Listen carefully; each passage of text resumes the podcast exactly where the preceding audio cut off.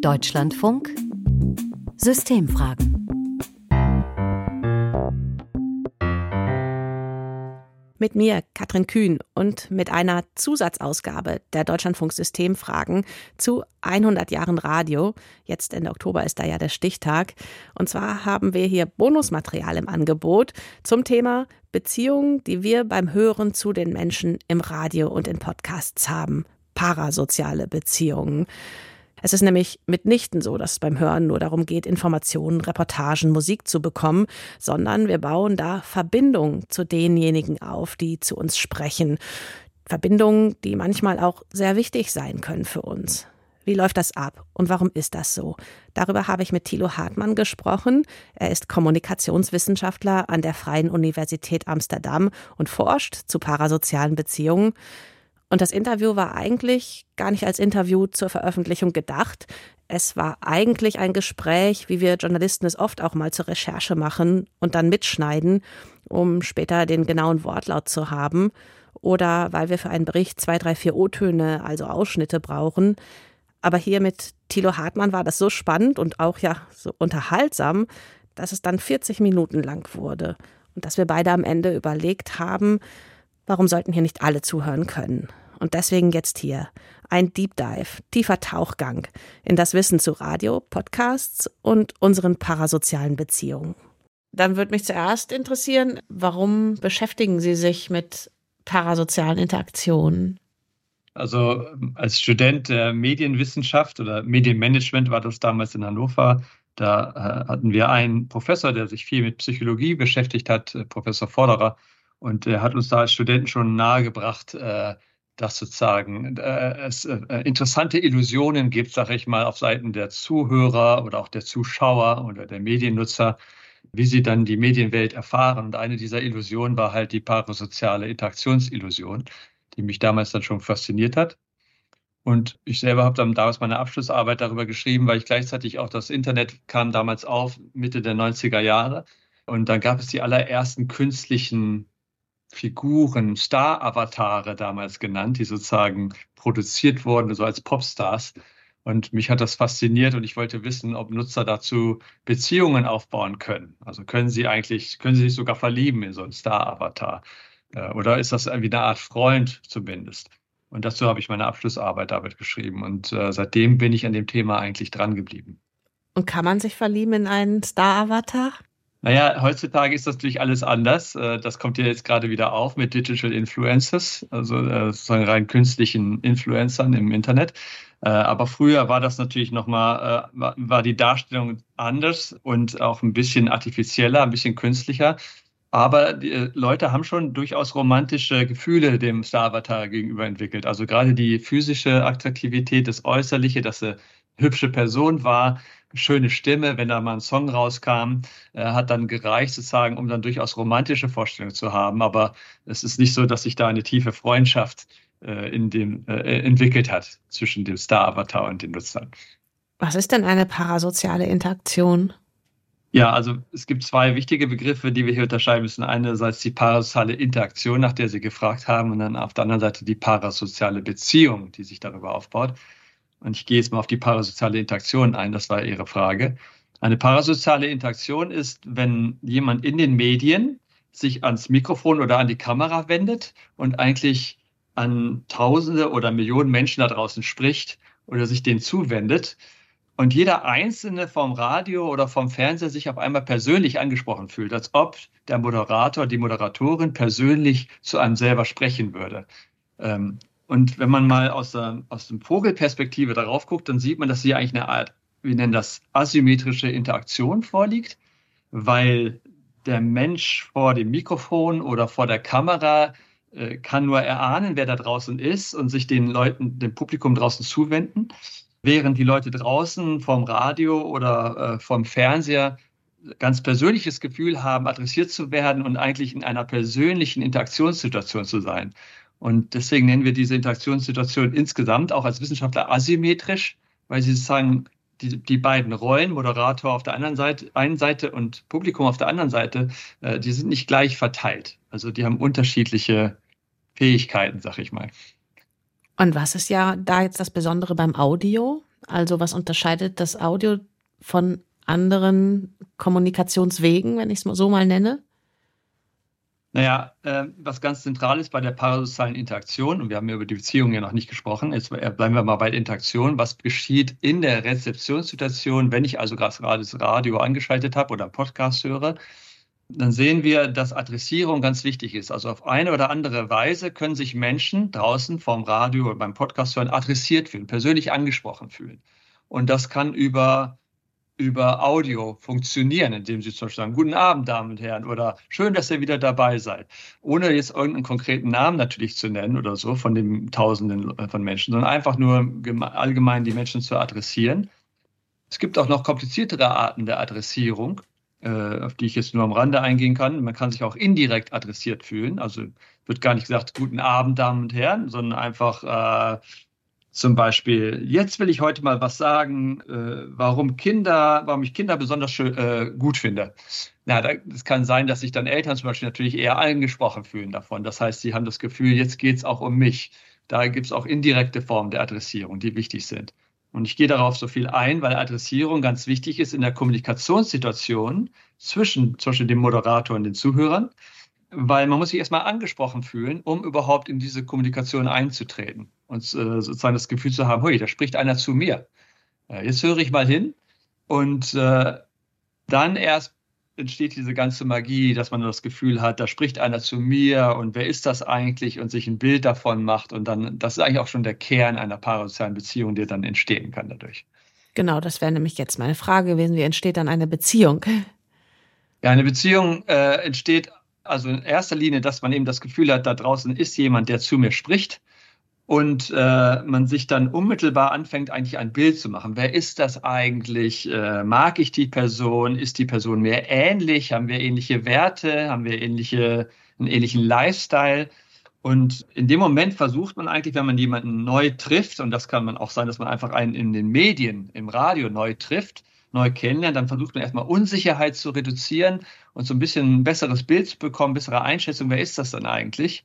Und in diesem Prozess kann sich so eine äh, Beziehung aufbauen. Und was natürlich jetzt ganz wichtig ist bei einer parasozialen Beziehung, das ist einfach eine ganz normale, im Prinzip erstmal Beziehung. Das heißt, psychologisch gesehen äh, laufen ganz ähnlich oder die gleichen Mechanismen ab wie bei jeder anderen Beziehung auch. Man lernt jemanden kennen, man denkt, das ist ein Mensch, ja, man hat ihn zwar nie getroffen, aber man hört ihn ja äh, immer wieder im Radio. Man versucht ein Bild sich zu machen von dem Menschen. Ähm, und das ganz wichtig, man trifft diesen Menschen immer wieder. Weil, äh, und da kommen wir auch noch zum Kernpunkt von pauschalen Beziehungen, dass auf sehr verlässliche Weise trifft man diesen Menschen immer wieder. Denn der Mensch steht da zu jedem, immer zum gleichen Zeitpunkt, äh, meinetwegen jeden Tag äh, sozusagen im Wohnzimmer. Und über diese verlässlichen Begegnungen kann man die Beziehung intensivieren sage ich jetzt mal allgemein. Und dem ist es auch egal, ob ich gerade einen schlechten Tag habe oder einen guten Tag, ähm, anders als jetzt direkte Menschen in meinem Umfeld, mit denen ich echte Beziehungen habe. Ja, das ist ein ganz wichtiger Punkt, äh, denn parasoziale Beziehungen, also von Zuschauern oder Zuhörern zu Medienfiguren, zeichnen sich dadurch aus, dass sie besonders verlässlich sind. Das hat verschiedene äh, Elemente oder Aspekte der äh, Verlässlichkeit. Zum einen, was ich bereits sagte, dass sie immer verlässlich zum gleichen Zeitpunkt verfügbar sind, nämlich immer wieder um 10 Uhr morgens zum Beispiel äh, ja, verfügbar sind. Ein zweiter Punkt der Verlässlichkeit ist aber, dass sie eigentlich relativ schematisiert sind. Das heißt, sie erfüllen eigentlich eine bestimmte Rolle, zum Beispiel des Spaßvogels, des Entertainers oder des kritischen Intellektuellen oder des wissenden Sportmoderators oder so. Und äh, diese Rolle, äh, in dieser Rolle begegnet man ihn und eigentlich zu dieser Rolle baut man die Beziehung auf. Und der funktionale Wert der Beziehung, wenn man das so sagen kann, also äh, äh ist dann auch, äh, ist dann, ähm, also der, noch einmal anders angesetzt. Äh, es ist dann wichtig für eine Beziehung, dass sie diese Verlässlichkeit aufweist, dass also der Moderator, die Moderatorin auch nicht eben so einfach aus der Rolle fallen, denn die Beziehung besteht ja zu der Rolle und hat für den Zuhörer auch einen psychologischen Wert aufgrund dieser Verlässlichkeit, dass also immer wieder auch diese schematische Rolle zum gleichen Zeitpunkt am, im, im Tag, am Tag erfüllt wird. Und deswegen ist das anders als eine normale Beziehung, wo wir vielmehr auch mal aus der Rolle fallen und auch der andere aus der Rolle fällt. Und auch wenn es da Reibungen gibt, versteht man das viel mehr, weil das sozusagen für normale, in einer Beziehung zu einem, sag ich mal, normalen Menschen dazugehört, dass der andere auch mal einen schlechten Tag hat. Und das versteht man. Als Im Konzept der Beziehung ist das mit integriert. Während in einer paarseitigen Beziehung, die ist da eigentlich etwas engstirniger. Gleichzeitig klingt das so, als könnten das auch wichtige Ankerpunkte sein, die mir eben in diesem Durcheinander der anderen Beziehungen helfen können, dass da was ist, wo ich mich nicht so anstrengen muss, oder? Im Durcheinander der anderen Beziehungen, ist in der, der, der nicht medialen Beziehung? Ja, genau, weil man da eben auch öfter aus der Rolle fällt und die und der andere auch. Und äh, dann hat man da auf der anderen Seite mal Menschen, die mit einem in einer soliden Beziehung sind, sag ich mal, wo es nicht so kompliziert ist. Ist das auch ein Punkt? Das ist ganz ein wichtiger Punkt, weil das ist äh, eine der maßgeblichen Ursachen, warum parasoziale Beziehungen so attraktiv sind. Also die Verlässlichkeit ist unheimlich wichtig, um eine parasoziale Beziehung zu verstehen. Eben, dass ich da eine relativ schematische Beziehung habe, die mir aber durchaus psychosozial etwas bringt. Also ich fühle mich weniger einsam dadurch. Ich habe ein bisschen bessere Zeit in dem Moment. Ich habe das Gefühl, ich bin unter Freunden in dem Moment oder zumindest treffe einen netten Bekannten. Also ich habe, ich ziehe da als Nutzer da viel raus. Und äh, es ist aber wichtig eben, dass, äh, dass ich das, äh, diese, diese, diese, ähm, ja, jetzt stocke ich mir drin, dass ich, wie sagt man denn, diese Rewards, jetzt kommt mir das deutsche Wort Kopf. Na, diese Gratifikation, ja. was sich aus der Beziehung zielt, sage ich mal, die sind halt stark damit verknüpft, dass die Beziehung verlässlich bleibt. Und dazu gehört eben auch, dass das Gegenüber, in dem Fall der Moderator, die Moderatorin, in ihrer etwas schematisierten Rolle bleiben, die ich von ihnen erwarte. Wenn diese Rolle eben weniger erfüllt wird, dann sorgt das wahrscheinlich viel schneller für Irritation auf Seiten der Zuhörer als in einer normalen Beziehung. Hm. Kann es dann auch sein, dass ich mir da was raussuche, was mir in meinem normalen Leben fehlt? Als parasoziale Beziehung? Ja, es gibt also relativ viel Forschung, relativ angesichts der Masse, sag ich mal, an Forschung, die es überhaupt zu dem Thema gibt, äh, zu der Frage, ob parasoziale Beziehungen auch ein Ersatz sind zum Beispiel oder etwas Dysfunktionales sind. Also ich sage mal, ein Ersatz für echte Beziehungen, wobei die echten Beziehungen ja viel wichtiger sind als die Medienbeziehungen. Das ist eine Annahme, aber andere sehen das auch ganz anders in der Wissenschaft. Man könnte auch sagen, es ist ein bisschen dysfunktional, weil sich die Leute da eben in eine ja minderwertige Beziehung stürzen im Prinzip, die nicht die gleichen, äh, äh, sag mal, Effekte hat wie eine echte Beziehung. Ähm, da gibt es also relativ viel Forschung zu. Und es ist nun so, ähm, ja und nein ist die Antwort auf Ihre Frage. Einerseits äh, sehen wir, dass bestimmte Menschen, die zum Beispiel mit echten Beziehungen durchaus mehr Probleme haben, besonders mit inniglichen Beziehungen, ja, sind bestimmte sogenannte Bindungsstile, die da entscheidend sind, die, äh, die etwas darüber aussagen oder das mit beeinflussen, ob man zum Beispiel eher Angst kriegt in inniglichen Beziehungen oder eher also katastrophale Gedanken hat, wie das klappt ja sowieso nicht. Also man sehnt sich nach inniglichen Beziehungen, aber gleichzeitig hat man immer das Gefühl, ich kann das nicht gut oder die anderen lehnen mich ab. Mhm. Äh, gerade dieser ängstlich ambivalente Bildungsstil ist ein Antreiber auch für das äh, Aufsuchen von parasozialen Beziehungen. Und das macht Sinn, weil gerade die parasozialen Beziehungen, die Beziehungen zu Medienfiguren eben relativ verlässlich sind und dann diesen Menschen eine gewisse Sicherheit bieten, sozusagen. Hier sehen wir also eine Art Ersatzfunktion, könnte man sagen, aber die ist auch auf diesen Kreis beschränkt. Gleichzeitig gibt es unheimlich viele parasoziale Beziehungen, Medienbeziehungen unter Menschen, die eigentlich überhaupt kein Problem haben mit Beziehungsaufbau. Ganz einfach, weil es ein völlig normales Phänomen ist, eine parasoziale Beziehung. Wenn ich jemanden treffe in den Medien, kann ich mich eigentlich nicht dagegen erwehren, auf eine oder andere Weise eine Art Beziehung zu dieser Person aufzubauen. Vor allen Dingen, wenn ich die Person immer wieder treffe. Und was ist dann jetzt das ganz Spezifische beim Audio, wenn diese Beziehung ja letztlich nur über Stimme gestaltet wird? Naja, es gibt ja viele Art und Weisen, eine Person kennenzulernen, also über Briefe oder indem man sie in Wirklichkeit trifft oder indem man sie nur im audiovisuellen Fernsehen sieht oder eben nur über eine Stimme. Aber eine Stimme transportiert natürlich unheimlich viel erstmal über einen äh, und sagt viel aus über einen Menschen, also vom Geschlecht, über die, die Emotionen, die ein Mensch gerade erlebt, aber auch natürlich, was gesagt wird. Daraus kann man unheimlich viel schließen. Was für Werte hat dieser Mensch? Was interessiert diesen Menschen? Wie klug ist dieser Mensch? All das lässt sich allein aus, aus verbaler Kommunikation, aus einer Stimme bereits schließen. Das heißt, im Prinzip steht uns ein riesiges Repertoire offen, um hier äh, eine Beziehung aufzubauen zu dieser Person. Und lässt das auch mehr Freiheiten? Also es gibt im Radio so einen Spruch, man hat ein Radiogesicht, Das heißt, dass man vielleicht eine exorbitant tolle Stimme hat, die Menschen anzieht und wenn dann aber Menschen einen zum ersten Mal treffen, irgendwie so ein Ohr-Moment ist, das passt jetzt so gar nicht zu der Person, die ich damit assoziiert habe, weil die so nicht aussieht, wie ich mir das vorgestellt habe, weil die Stimme so etwas erfüllt, was jetzt der optische erste Anblick niemals erfüllt hätte. Ja, das ist eigentlich ganz klassisch bei vielen Medienbeziehungen, äh, wo wir eigentlich immer nur einen Bruchteil der wirklichen Person kennen.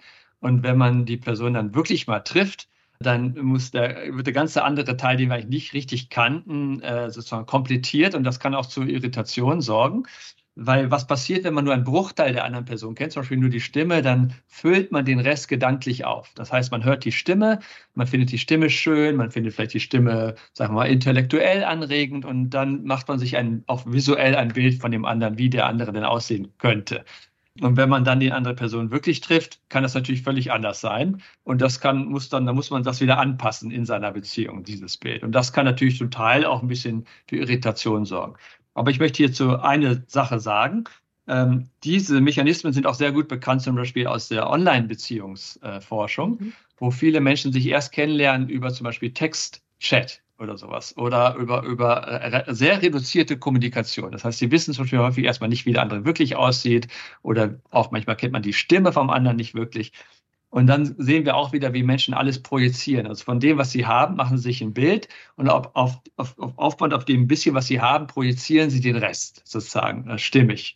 Und wenn dann die Menschen sich wirklich mal äh, daten zum Beispiel oder kennenlernen, dann kann natürlich auch hier wieder Überraschungen, können hier Überraschungen auftreten. Aber was ganz interessant ist, wenn man sich erstmal kennengelernt hat, zum Beispiel nur über eine Stimme, nur über verbale Kommunikation, und dann eigentlich das Gefühl hat, wir sind uns sehr ähnlich und wir teilen viel in unserem Leben und äh, haben eigentlich ähnliche Lebenserfahrungen gemacht und ja, auch vieles von sich selbst preisgegeben hat äh, und den anderen das, das Gefühl hat, man hat die anderen wirklich gut kennengelernt, dann ist das Äußerliche zum Beispiel wirklich weniger wichtig. Wenn es dann zu, wenn man sich dann wirklich trifft und es kommt zu Irritation so ein bisschen, weil das Äußerliche ganz anders ist, als man sich vorgestellt hat, sehen wir trotzdem, dass häufig sag ich mal, der, der, der bereits die, die Basis, diese Inniglichkeit bleibt und eigentlich auch äh, die anderen Bedenken, sag ich mal, überstrahlt. Das heißt, es ist dann gar nicht mehr so wichtig, wie der andere aussieht. Mhm.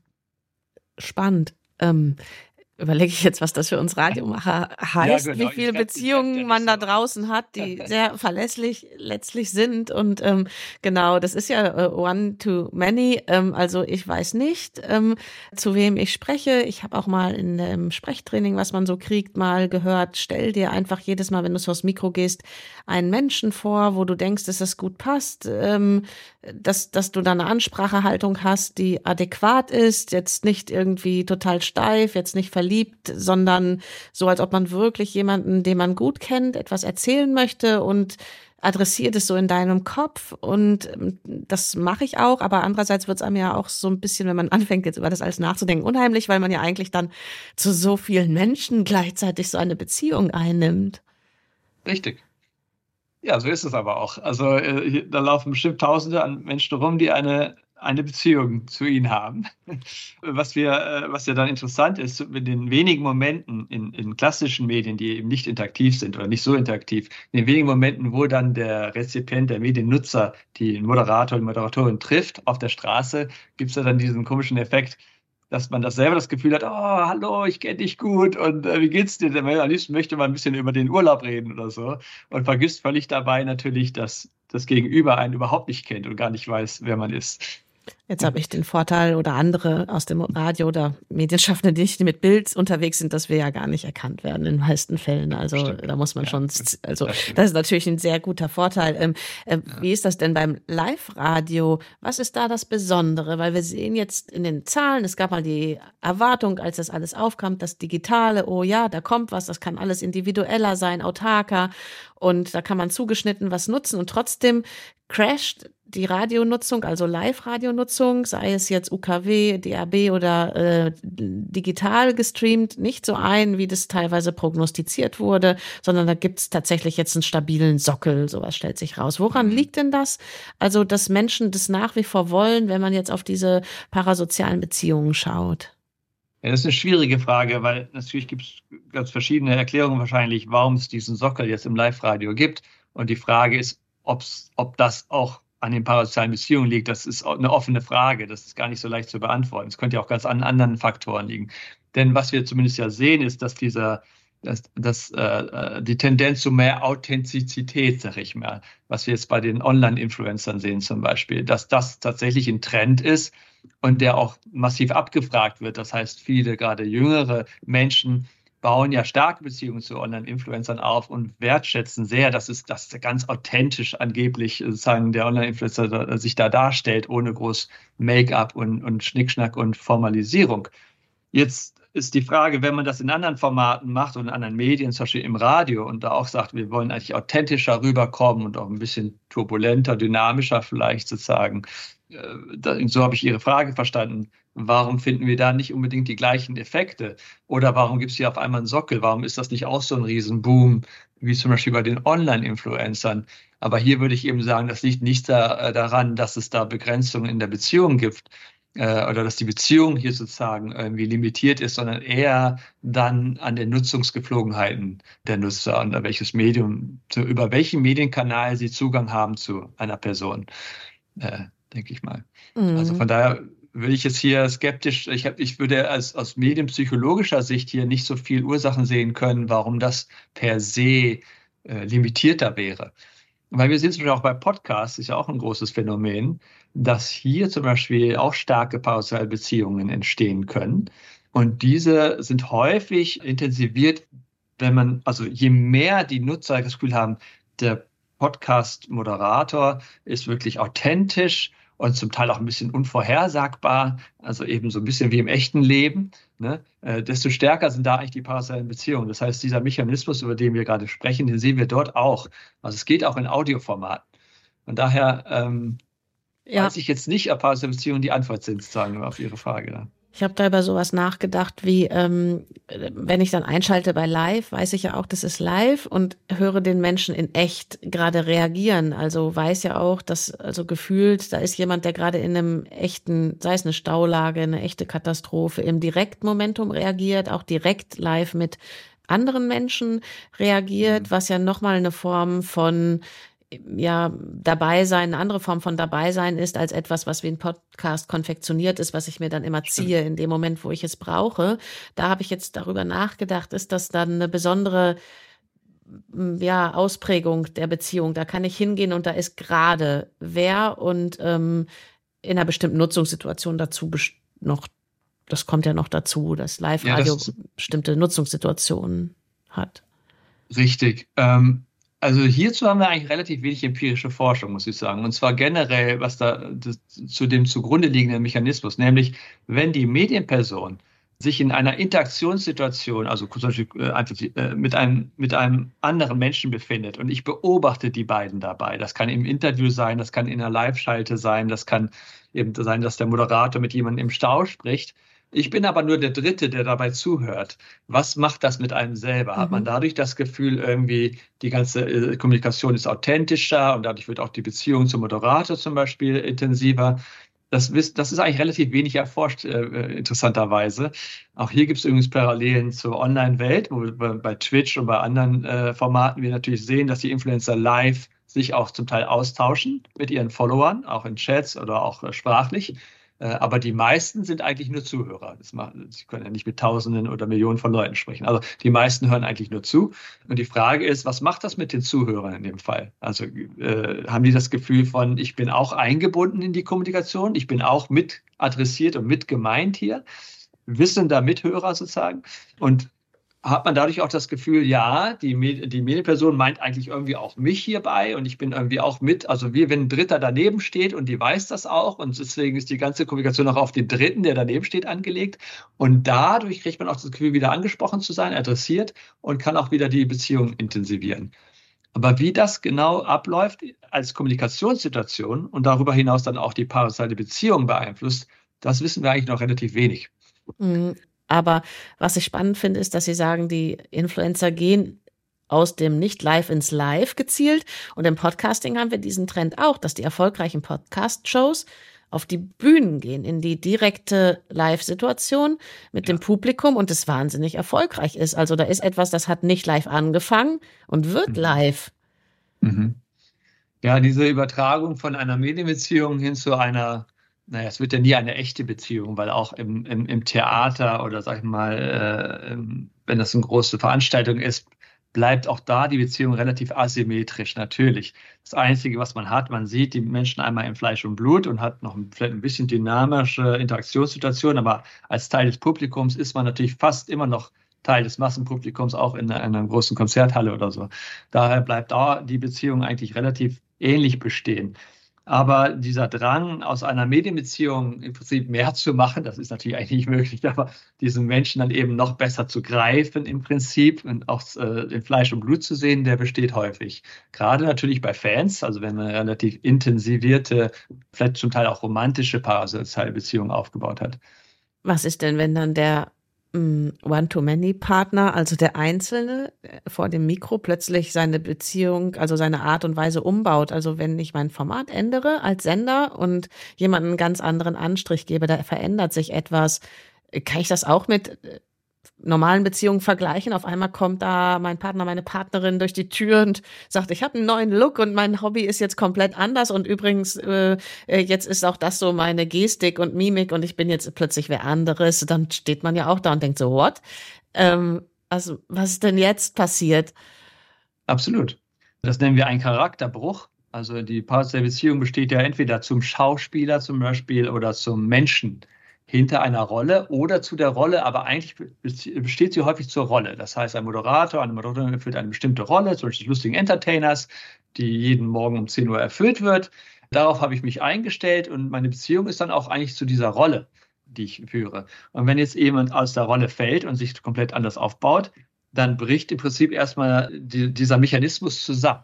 Und das ist ganz interessant, wenn das im wirklichen Leben passiert, dann kann ich natürlich mit meinem Partner, meiner Partnerin sprechen und sagen, ah, weißt du, deine Frisur, ich, ich verstehe das schon, dass du dein Leben ändern willst, aber das heißt, man kann da interaktiv viel mehr machen.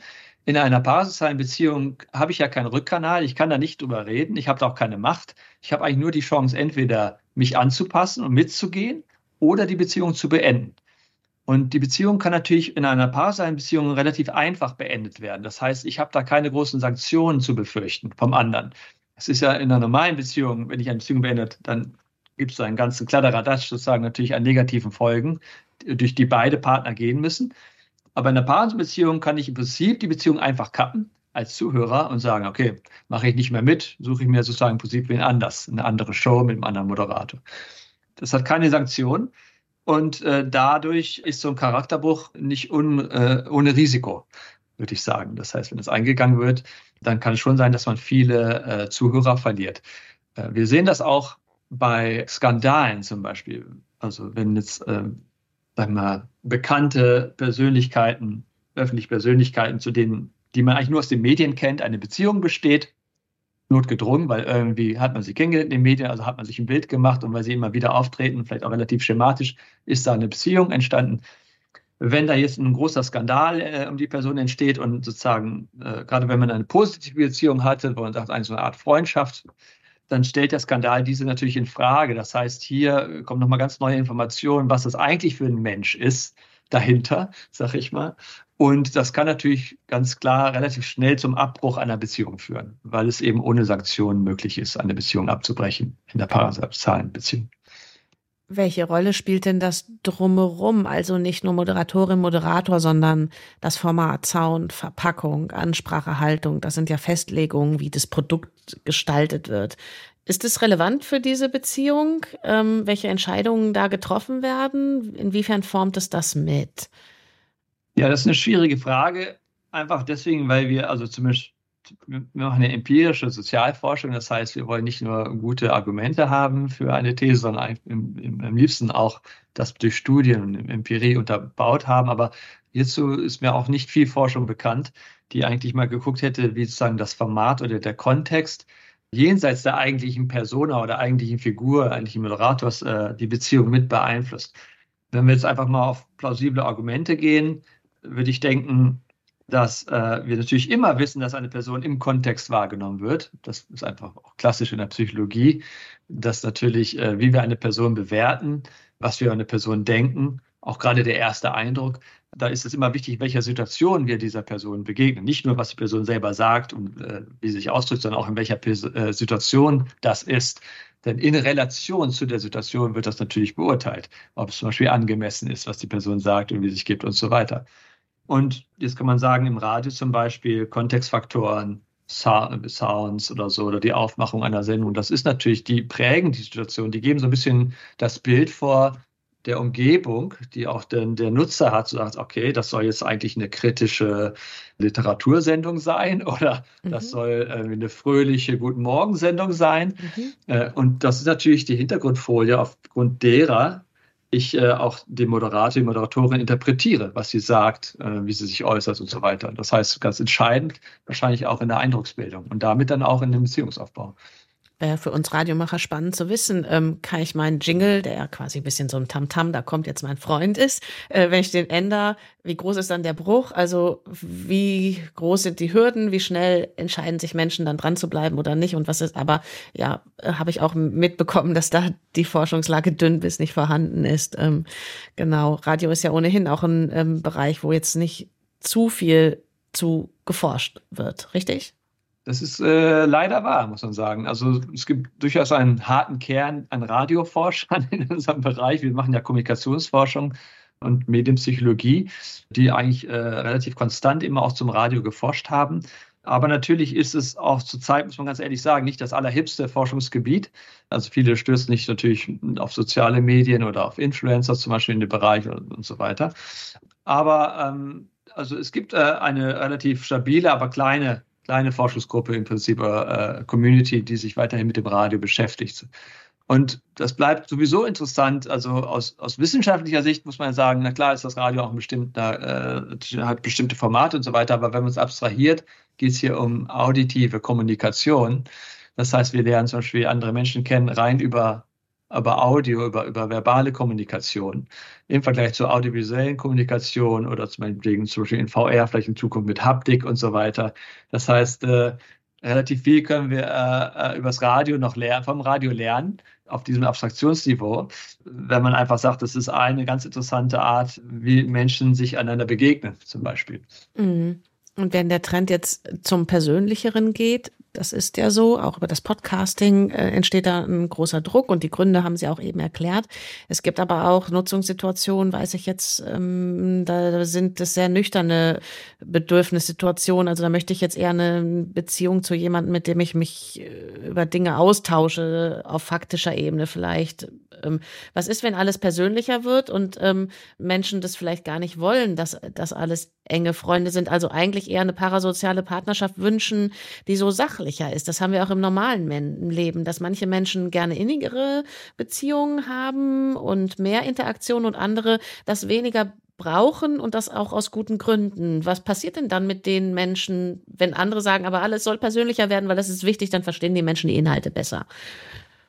Ja, äh, das ist eine interessante Frage, weil ähm, in der Tat äh, sehen wir es auch im normalen Leben, sage ich jetzt mal, mit normalen Beziehungen zu anderen Menschen, dass wir nicht überall die allerengsten Freunde haben wollen. Also nicht jeder muss der engste Freund sein, mit dem man wirklich alles bespricht, sondern äh, jede Beziehung hat ihren eigenen Platz, ihre eigene Funktion im Alltag. Also zum Nachbarn zum Beispiel hat man eine andere Beziehung als zum engsten Freund. Entfernte Familienverwandte haben andere, da hat man eine andere Beziehung als relativ enge äh, Familienmitglieder. Und man will das eigentlich auch gar nicht unbedingt alles ändern. Das heißt, wir müssen es auch nicht die anderen Beziehungen, die zum Beispiel weniger eng sind oder zu weniger engen Freunden, kleinreden, sondern die haben ja auch ihren Stellenwert. Die Beziehung zum Nachbar hat auch ihre Funktion im Alltag. Und wenn, äh, wenn diese Funktion relativ verlässlich erfüllt wird, dann, dann trägt sie auch zum eigenen Wohlbefinden bei. Ne? Also, dass einfach man, dass zum Beispiel zum Nachbar äh, einfach sich kurz begrüßt und sagt, guten Morgen, ein schöner Tag heute und einfach über, äh, sag ich mal, Nebensächlichkeiten mhm. redet, das äh, gibt einem ein kurzes, gutes Gefühl, ein kurzes Gefühl von Eingebundenheit, was ja auch sehr wichtig ist im Alltag. Und in dem Augenblick hat man ja vielleicht auch gar keine Motivation gehabt, sich sozusagen intensiv über Lebenskrisen und so weiter auszutauschen. Und das war auch gar nicht notwendig. Und so ähnlich können wir das jetzt auf Medien auch übertragen. Wir hatten ja schon gesprochen über die, äh, dass, dass parasoziale Beziehungen zu Personen, gerade in klassischen Formaten, Radio, Fernsehen, relativ schematisiert sind gut kontrollierbar, sind immer am selben Tag, äh, trifft man den anderen, man weiß ein bisschen, was man erwarten kann. Der andere tanzt eigentlich nicht so leicht aus der Rolle. Das ist auch hier verlässlich. Der andere läuft nicht einfach weg. Man weiß, der andere ist auch morgen noch da. Also viele Verlässlichkeiten, äh, die sich dort zeigen, der Partnersbeziehung. Und äh, auch wenn dann meinetwegen durch diese Schematisierung die Beziehung bestimmte Grenzen hat und nicht eine ganz intensive freundschaftliche Beziehung werden kann, wie zum allerbesten Freund, der einem beisteht in der Not, hat sie doch eine wichtige Funktion. Eben ähnlich wie eine Beziehung zum Nachbar, wo man das Gefühl hat, nett, diesen Menschen auch mal wieder getroffen zu haben. War schön, dass wir kurz über meinetwegen auch Nebensächlichkeiten geplaudert haben. Und ich fühle mich einfach gut in, der, in dieser kurzen Zeit, wo ich diesen Menschen begegnet bin. Hm, jetzt habe ich noch zwei Fragen im Kopf. Die erste ist so ein Gedanke, das, was Sie sagen, habe ich darüber nachgedacht, was, wenn auf einmal alle meine Nachbarn anfangen, meine besten Freunde werden zu wollen. Wenn ich jetzt das übertrage auf den Radio-Podcast-Markt, weil alle auf einmal anfangen, so persönlichere Formate zu entwickeln. Ähm, dieser Trend ist er so vielleicht auch so stark und mit diesem äh, starken Ausprägung nicht nur, weil Menschen eben über diese, diese persönliche Ansprachehaltung brauchen, auch auf eine bestimmte Weise, sondern weil es da ein Defizit in den Angeboten gab und wird es dann irgendwann auch eine Sättigung geben und dass nicht eben alles so hyperpersönlich sein muss und auch soll. Also ja. wo ist da die Grenze? Was ist gut und wo ist zu viel?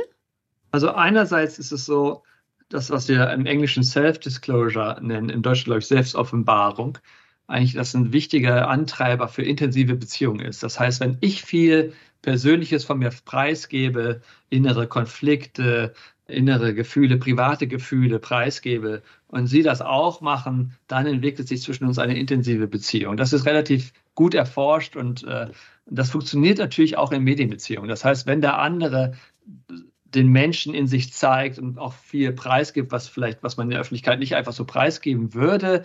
Und man sieht so, der andere macht das aber für einen irgendwie, dann führt das zu einer relativ intensiven Beziehung, äh, also eine Beziehung, die ja von Intimität mhm. äh, eigentlich geprägt ist. Ähm, ich denke nicht, dass man zu jedem Menschen so eine Beziehung haben kann. Und auch das, ich denke auch nicht, dass man zu jedem Menschen so eine Beziehung haben will, eigentlich, dass es tatsächlich da eine gewisse Sättigung gibt, weil das auch intensiv ist mhm. im Austausch, so eine Beziehung. Emotional ähm, vielleicht auch anstrengender als etwas anderes, den Nachbarn zu treffen. Ganz klar, weil da geht es ums Existenzielle. Das ist ganz klar anders, als wenn man über das Wetter redet. Und deswegen denke ich, dass es da gewisse Sättigungen gibt. Und ich hatte eben gesagt, einerseits ja, führt so etwas zu intensiveren Beziehungen, andererseits aber nehme ich eben an, dass es da auch Sättigungseffekte gibt, weil man eben nicht zu jedem Menschen, auch nicht zu jeder Medienfigur so eine intensive Beziehung pflegen kann und möchte. Hm.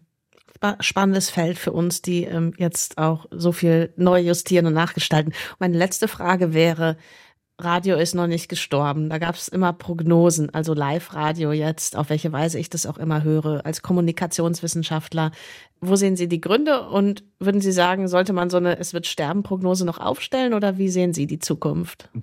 In der Kommunikationswissenschaft gibt es ein, äh, eine Gesetzmäßigkeit, die nennt sich Riepels Gesetz und die sagt, dass Medien eigentlich nie sterben, sondern wenn ein neues Medium kommt, dann verändern sie manchmal ihre Funktion und bleiben dann aber erhalten in dieser veränderten Funktion. Das kann bedeuten, dass sie weniger bedeutsam werden, ja, dass sie eine Nische, eine Nischenfunktion einnehmen, aber sie bleiben dann in der Regel erhalten in dieser Nischenfunktion. Wir sehen das zum Beispiel im Schallplattenspieler. Schallplatten mhm. sind auch wieder auf einmal hip in einer bestimmten Funktion, anders als das Massenmedium Schallplatte, die es früher war.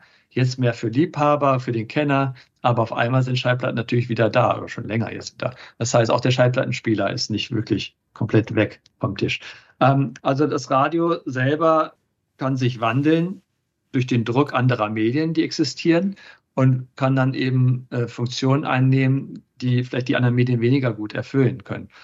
Und ich meine, die einfache Zugänglichkeit des Radios, dass es eigentlich überall verfügbar ist im, im Leben, ja, vom Auto bis zum, äh, meinetwegen im, äh, im Wohnzimmer. Die Verständlichkeit des Radios, dass man eben keine großen Voraussetzungen haben muss, man muss nicht lesen können, sage ich mal, um Radio zu hören. Und die Verlässlichkeit des Radios, dass man eben, dass es hier anders als bei jetzt zum Beispiel Online-Formaten, dass man hier nicht wählen muss, sondern dass man einfach einschalten muss zum richtigen Zeitpunkt. Und dann kriegt man etwas, also ähnlich wie man es erwartet hat, sag ich mal, und vielleicht noch mit ein paar Überraschungen hier und da. Das, denke ich, sind Stärken des Radios, die dazu führen werden, dass das Medium auch weiterhin einen großen Stellenwert haben, haben wird. Ne? Aktualität ist bei uns noch ein Thema, eben sehr schnell sich vors Mikro setzen zu können und jemanden zuschalten zu lassen aus irgendwo und sagen zu lassen, wie sieht's aus und warum. Absolut. Und äh, wirst du ja dann auch sehen, aber das gehen wir weg von Beziehung.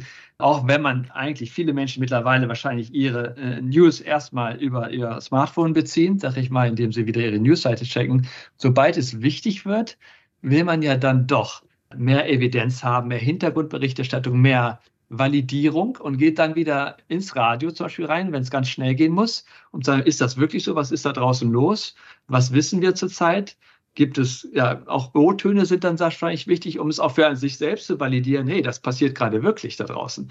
Und da finde ich immer, bleibt äh, auch das, die Online-News-Medien ein bisschen abstrakt sogar manchmal, weil man das Gefühl hat, ja, ja, sind eigentlich ein bisschen weiter weg, komisch. Also es ist jetzt ein bisschen Spekulation hier. Ich habe das Gefühl, wenn ich da den, den Moderator habe, der da sagt, es ist wirklich so, Leute, wir haben unsere Listen da vor Ort, man kriegt sogar noch O-Töne, dann ist es wirklich, passiert es wirklich sozusagen. Das Und heißt, gerade diese, ja.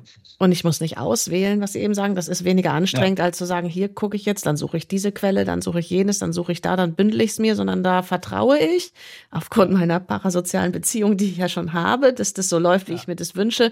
Lass mich fallen und krieg es da. Also ähm, Absolut. Ein genau. Bedürfnis, das, das erfüllt wird, was anderes, andere nicht so erfüllen können.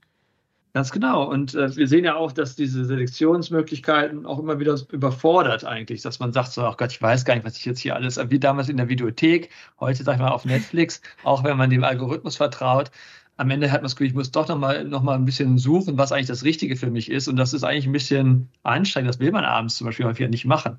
Das heißt, dieses Einschalten und das Gefühl haben, hier weiß ich, hier vertraue ich, da weiß ich, ich kriege gut, gute äh, gute Inhalte, im Deutschlandfunk habe ich das selber zum Beispiel, äh, dann, dann schalte ich ein, ich weiß, was auch immer kommt, es wird mich anregen, es wird irgendwie meine Gedanken anwerfen und ich kriege da was zurück. Und ähm, diese Verlässlichkeit haben ja eigentlich noch wenige Medien heutzutage zu bieten. Thilo Hartmann, Kommunikationswissenschaftler, inzwischen an der Universität Amsterdam und Experte für parasoziale Beziehungen. Und man mag kaum glauben, dass man sich da 40 Minuten so spannend drüber unterhalten kann. Vielen, vielen Dank jetzt. Vielen Dank für das Interview. Und wer sich jetzt fragt, ja, zu was war denn dieses Interview, das Bonusmaterial? Geführt habe ich es für unsere Deutschlandfunk-Systemfragen Ausgabe zu 100 Jahren Radio, wo es darum geht, warum das Radio immer noch nicht ausgestorben ist. Und parasoziale Partnerschaften sind da eben ein Aspekt. Wir freuen uns über jede und jeden, die auch da hereinhört oder es sogar schon vielleicht getan hat.